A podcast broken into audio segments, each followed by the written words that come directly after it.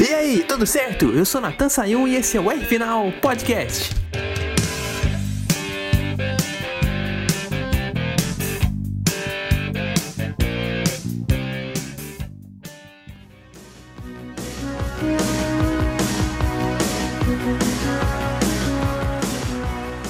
Se tem uma palavra hoje para definir a vida e a obra do Frank Williams na Fórmula 1, eu diria que é diferenciado. Diferenciado porque a McLaren, a Brabham, que também são equipes, eram equipes de garagem, tiveram uma atenção muito maior na chegada da Fórmula 1. Bruce McLaren era um piloto que corria para uma equipe própria. E o Jack Brabham já era consagrado bicampeão quando fez a equipe para conquistar o tri. O Frank Williams não, não era mais piloto, já tinha tentado correr, e fundou a equipe dele. Projeto Solo.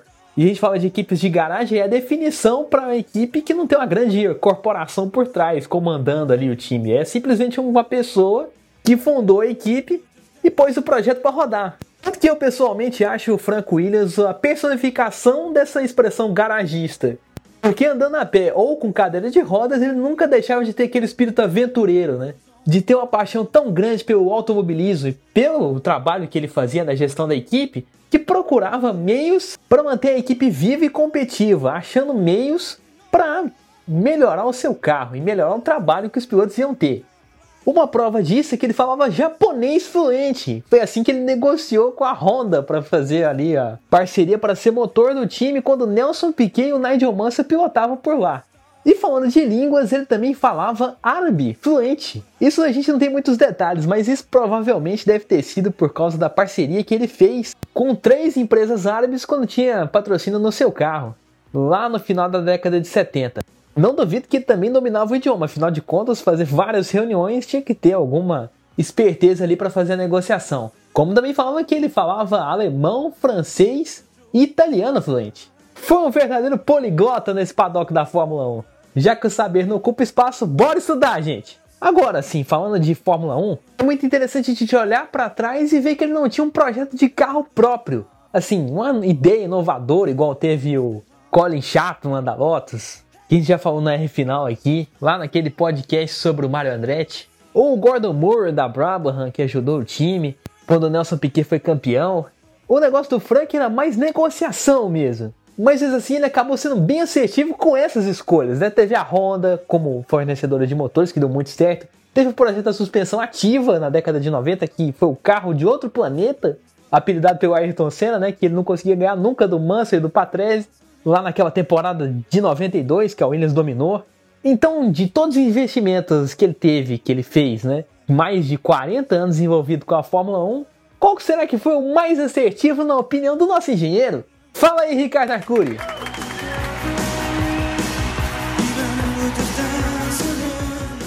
Olá, caríssimo Natan e amigos do podcast R Final. Natan, a vida do Frank Williams sempre foi muito difícil para ter a equipe.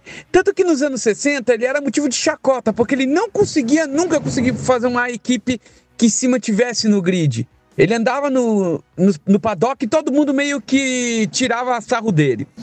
Então, quando ele conseguiu fazer isso com a ajuda dos árabes no final dos anos 70, ele falou assim: cara, agora eu agarro essa oportunidade com os dentes e nunca mais vou deixar largar. E foi exatamente o que aconteceu. Ele se aproveitou do sucesso que ele conseguiu junto com o Pratt Head e os, sempre os patrocinadores, parceiros estavam sempre com eles e aproveitou essas oportunidades. Vale tanto para a Honda, na, no meio da década dos anos 80, que se firmou com eles e veio, fez aquele carro destruidor em 86, 87.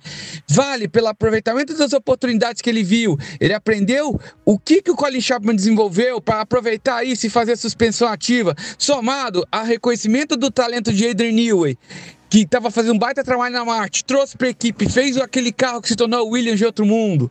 E depois de tudo isso, teve ainda os tempos de BMW. BMW fez uma parceria com ele e aí tornou a equipe forte. Depois disso, ele realmente perdeu as oportunidades. Ele não teve mais oportunidades e não conseguiu se manter lá.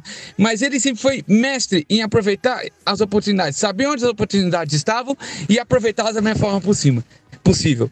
É isso que eu vejo em Frank Williams, um cara que era muito astuto de aproveitar as oportunidades ao mesmo tempo, um cara que quando teve a oportunidade de fazer equipe grande, ele agarrou a oportunidade com os dentes para nunca mais deixar largar, tá bom?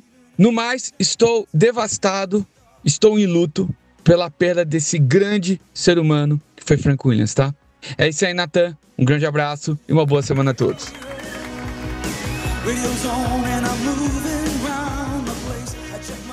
É, rapaz, o mundo da Fórmula 1 tá realmente arrasado com essa notícia da morte dele. Tanto que até eu peço desculpas aqui, quem tava esperando o podcast sobre a Pensa, a gente não podia passar esse domingo sem falar do Franco Williams, né? De, depois de tudo que ele fez na Fórmula 1, que a gente já falou aqui, merecia um podcast especial. Mas são das oportunidades que ele pegou, né? Eu vou acrescentar mais uma aqui, né? Que é, são as escolhas de pilotos. Rapaz, basta dizer que o primeiro vencedor da equipe foi o Clay Regazzoni, né? No GP da Inglaterra de 79. E olha que o Regazzoni já tinha passado pela Ferrari, então, logicamente, pegar um time que está começando e comparar com a Ferrari não era uma grande coisa. Daí ele venceu lá, né? Tem uma imagem muito marcante de como aquele carro era bom da largada daquela corrida, né? O Jabouin, Jean-Pierre Jabouin, que estava com a Renault, tentou na primeira volta passar o Regazzoni por fora, mas de repente o Alan Jones armou um trio wide e passou por dentro, voando também com a Williams em Silverstone. Carro que foi adaptável para os dois, né? E aí foi o começo da receita que ia dar certo para vários anos, né? Que o Arcuri falou. Vieram as grandes oportunidades de patrocínio, também vieram grandes pilotos, né? Porque aí veio Keck Rosberg, depois veio o Nelson Piquet. Em 80 o Jones também foi campeão e o resto é história, né? O que a gente já conhece ali de Alan Prost, Damon Hill.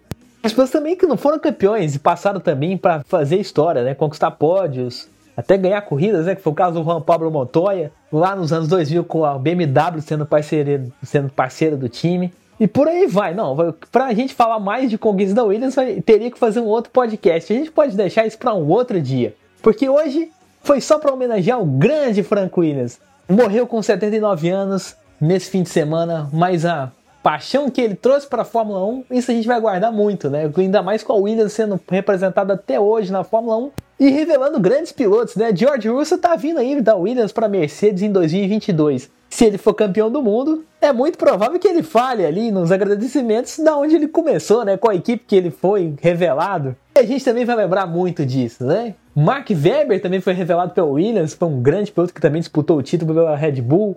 Nico Rosberg, campeão do mundo de 2016, 10 anos antes, estava lá estreando pelo time da Williams no GP do Bahrein. Estreando marcando ponto, aliás. Então, mesmo não tendo ninguém da família representando lá, eles ainda são parte da Fórmula 1 de algum jeito, tendo aquela excelência que o seu Frank sempre ensinou.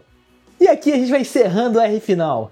Semana que vem a gente continua com a temporada atual. Tem GP da Arábia Saudita e depois tem o GP da, de Abu Dhabi da Fórmula 1. Dois fins de semana seguidos de corrida. E são os últimos dois podcasts da temporada do R Final em 2021. Não deixe de acompanhar a gente não, como também não esquece de seguir o meu Instagram, arroba Final, que eu também tenho uns posts sobre automobilismo por lá. Até a próxima e um grande abraço!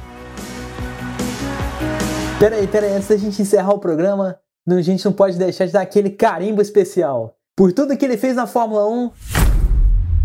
Valeu, Frank Williams! Até semana que vem, pessoal!